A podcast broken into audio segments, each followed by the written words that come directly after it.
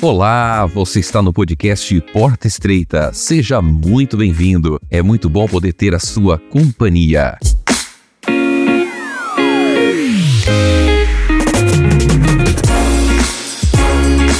Esse é o episódio de número 1 e vamos juntos comentar sobre o assunto dessa semana da lição da escola sabatina. Atendendo a pedidos, vamos aumentar a duração do podcast com mais conteúdo sobre a lição da escola sabatina. E se você ainda não assina o nosso canal de podcast, fica o convite para você assinar e nos acompanhar. Essa é a lição de número 5, com o título Expiação Horizontal, a cruz e a igreja. O verso para memorizar está em Efésios, no capítulo 2, no verso 13 e no verso 14. Mas agora, em Cristo Jesus, vocês que antes estavam longe, foram aproximados pelo sangue de Cristo, porque ele é a nossa paz. De dois povos, ele fez um só. Na igreja de Éfeso, muitos haviam se convertido do paganismo para o cristianismo. A expressão mas agora indica um contraste com anterior anteriormente, ou seja, a vida após a conversão ao cristianismo. Para a maioria dos antigos judeus, era impossível aos não-judeus participar da plenitude da aliança, se não se submetessem à circuncisão. Ser circuncidado equivalia a ser enxertado na comunidade de Israel, tornando-se parte do povo da aliança de Deus. Com o chamado da igreja cristã, o evangelho foi pregado aos gentios. Muitos deles aceitaram e foram levados para perto, ou seja, para perto de Deus. Através de Jesus, nós somos reconciliados. Romanos capítulo 5, verso 10. Redimidos. Colossenses capítulo 1, verso 14. Justificados. Romanos 5, verso 9. Purificados. 1 João capítulo 1, verso 7. Cristo não é apenas o pacificador, ele mesmo é a paz, o vínculo de união e de paz. Nele, todas as divisões da humanidade devem ser abolidas. No Antigo Testamento, a ideia de paz era frequentemente associada à do Messias, por ser a paz deles diante de Deus, Cristo estabeleceu a paz entre judeus e gentios, tornou-se ambos um, agora não judeu nem grego, escravo nem livre. Mediante a fé em Cristo, todos aqueles a quem o Evangelho é proclamado têm a oportunidade de se aproximar. Durante séculos, os judeus foram diferentes dos gentios na religião, na indumentária, na dieta alimentar e nas leis. Pedro resistiu ao projeto de Deus de incluir os gentios em sua agenda evangelística. Os judeus crentes repreenderam Pedro por ter entrado na casa de um gentil para evangelizá-lo. Precisou haver uma conferência dos líderes da igreja em Jerusalém para discutir o lugar dos gentios na igreja.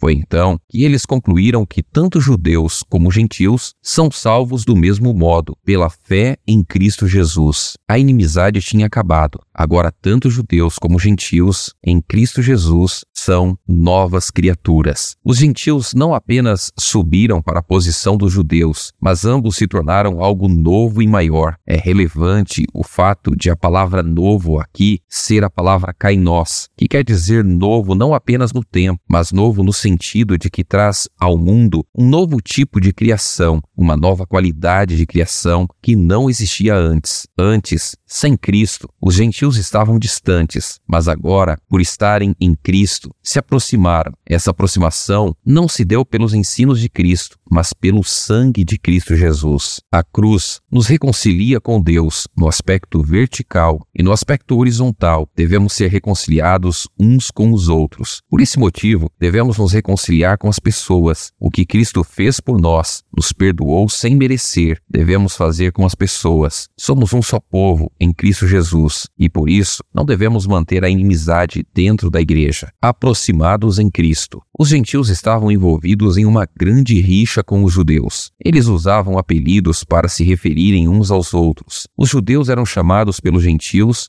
de a circuncisão, e os gentios eram chamados pelos judeus como a incircuncisão. Em Cristo, os crentes gentios foram aproximados de tudo do qual estavam separados. Quanto mais os homens aprendem a ver a dimensão real de sua profunda condição perdida, tanto mais apreciarão também, pela graça de Deus, sua maravilhosa libertação. Da mesma forma como Cristo, através do seu sacrifício, uniu judeus e gentios, podemos hoje resolver as nossas divisões que existem entre nossas vidas e na igreja. É necessário refletir na cruz de Cristo. Reconciliação salvação, o presente de Deus que vem da cruz. Paulo escreve a carta aos Efésios de dentro da prisão, porque foi falsamente acusado de levar consigo um não-judeu para dentro do templo em Jerusalém. Havia uma divisa especificada no templo, onde somente os judeus poderiam passar, e levar um não-judeu para além da divisa no templo constituía tamanha violação da lei judaica que os romanos permitiam aos líderes judeus executar os que violassem essa lei. Os leitores de Paulo em Éfeso e na Ásia, sem dúvida, sabiam porque Paulo estava na prisão. Para eles, assim bem como para Paulo, não pode haver maior símbolo da barreira entre judeus e não judeus que a parede da separação, do versículo 14. Mas Paulo afirma que essa parede é destruída em Cristo. A mensagem de Paulo teria sido difícil para os cristãos em muitas cidades. Alguns anos depois dessa carta, os gentios residentes em Cesareia, onde Paulo havia estado recentemente, mataram milhares de judeus que ali viviam. Os judeus retaliaram e atacaram outras cidades. Depois disso, os sírios mataram mais milhares de judeus. A cruz proporciona três benefícios para os cristãos. Primeiro, somos aproximados de Deus e uns com os outros, nos tornando filhos e filhas de Deus e irmãos uns dos outros por meio de Cristo. Segundo, não somos mais inimigos uns dos outros. A cruz de Cristo nos une. Terceiro, somos reconciliados por meio de Cristo. Quando acontece a reconciliação na vida do cristão?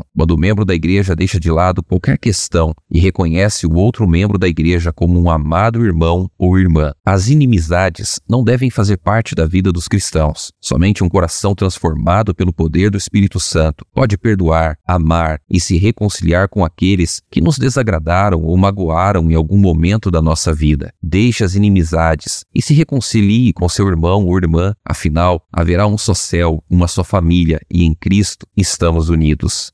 Derrubando a parede da separação. Efésios capítulo 2, verso 14 a 15. Verso 14, porque ele é a nossa paz. De dois povos ele fez um só, e na sua carne derrubou a parede de separação que estava no meio da inimizade. Cristo aboliu a lei dos mandamentos na forma de ordenanças, para que dos dois criasse em si mesmo uma nova humanidade, fazendo a paz. Cristo não é apenas o pacificador, ele mesmo é a paz, o vínculo de união e de paz. Nele todas as divisões da humanidade devem ser abolidas. No Antigo Testamento, a ideia de paz era frequentemente associada à do Messias, por ser a paz deles diante de Deus. Cristo estabeleceu a paz entre judeus e gentios. Alguns acreditam que Efésios capítulo 2, verso 14 e 15 ensina que os dez mandamentos, incluindo o mandamento do sábado, foram abolidos ou postos de lado pela cruz. No entanto, em Efésios, Paulo demonstra profundo respeito pelos dez mandamentos como um recurso para moldar o discipulado cristão. O termo lei dos mandamentos, geralmente se pensa que isso se refere à lei cerimonial. É verdade que a lei cerimonial chegou ao fim na cruz, mas é preciso lembrar que o sistema cerimonial, como Deus o deu, não criou a inimizade que Paulo descreve aqui. Foi a interpretação que os judeus deram a ela, os acréscimos que fizeram a ela e as atitudes exclusivas e hostis que adotaram como resultado disso, que foram a base da hostilidade. As regulamentações adicionais, juntamente com as interpretações envolvidas, serviram para modificar a força e a função dos mandamentos originais, ou então para anulá-los em grande parte. Qualquer gentil que desejasse entrar para a comunidade de Israel era confrontado com um sistema complexo de exigências legais. É fácil ver como o sistema teria pouca atração para eles, ou como o Deus que, segundo eles, era o autor do sistema, não o atrairia. O sistema judaico, portanto, era uma barreira intransponível, um muro de separação, impedindo que os gentios aceitassem a adoração do Deus verdadeiro. Os judeus odiavam e detestavam seus vizinhos gentios, e os gentios, por sua vez, odiavam e desprezavam seus vizinhos judeus. As nossas tensões e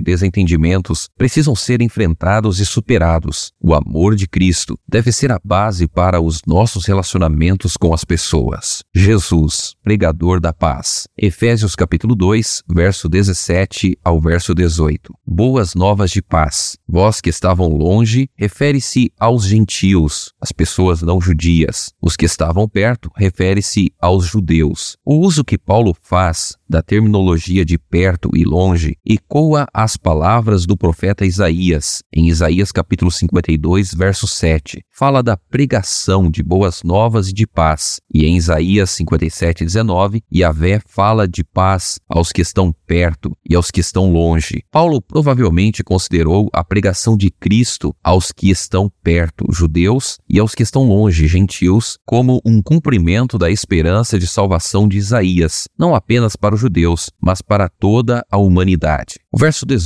ter acesso. A expressão grega usada aqui se refere ao privilégio de se dirigir a um superior. Nas Escrituras do Antigo Testamento, Deus forneceu instruções específicas para a construção do tabernáculo. Ele o designou como sua morada, o local de adoração e sacrifício. Deus permitiu que o sacerdócio tivesse acesso a essa tenda para realizar várias tarefas, mas restringiu o acesso dos outros israelitas. Devido à morte sacrificial de Cristo e à esperança do Espírito Santo, os crentes individual e coletivamente tornaram-se o templo de Deus. Jesus não apenas destrói a hostilidade entre judeus e gentios, mas uma nova humanidade marcada por relacionamentos de reconciliação e paz. Essa paz não é a ausência de conflitos, mas ressoa com o conceito hebraico de shalom, ou seja, a experiência de plenitude e bem-estar no relacionamento com Deus e com os outros. A igreja, um templo sagrado. Efésios capítulo 2, verso 19 a 22. Na cruz, Jesus quebrou toda a separação entre os crentes. Agora, eles podem trabalhar juntos para formar um edifício compacto, um edifício espiritual que constitui um templo sagrado. Jesus Cristo é a pedra angular sobre o qual o templo se apoia. A Bíblia, o ensino dos apóstolos e profetas, é o seu fundamento. O Espírito Santo coordena cada parte e faz crescer o edifício. Paulo conclui sua exposição sobre os dois povos. Antes havia muros, agora há harmonia. Todos trabalhamos juntos, crescendo no Espírito. Que Deus nos abençoe e nos ajude cada dia mais a viver em harmonia com Cristo e uns com os outros. Nos encontraremos na próxima semana. Até lá!